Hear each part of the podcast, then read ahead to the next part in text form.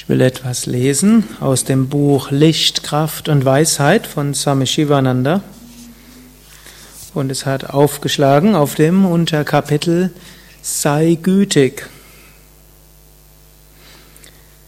Zieh die Essenz aus allen Schriften, ob klein oder groß, wie die Biene den Honig aus der Blume saugt.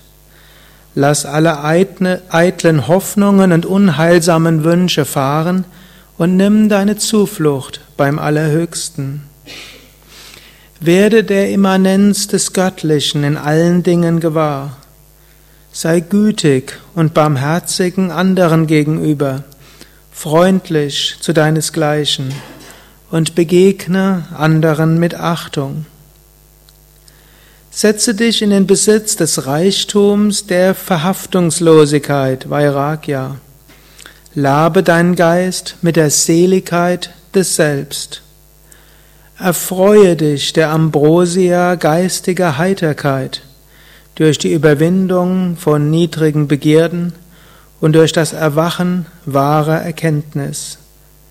Tat Jnana.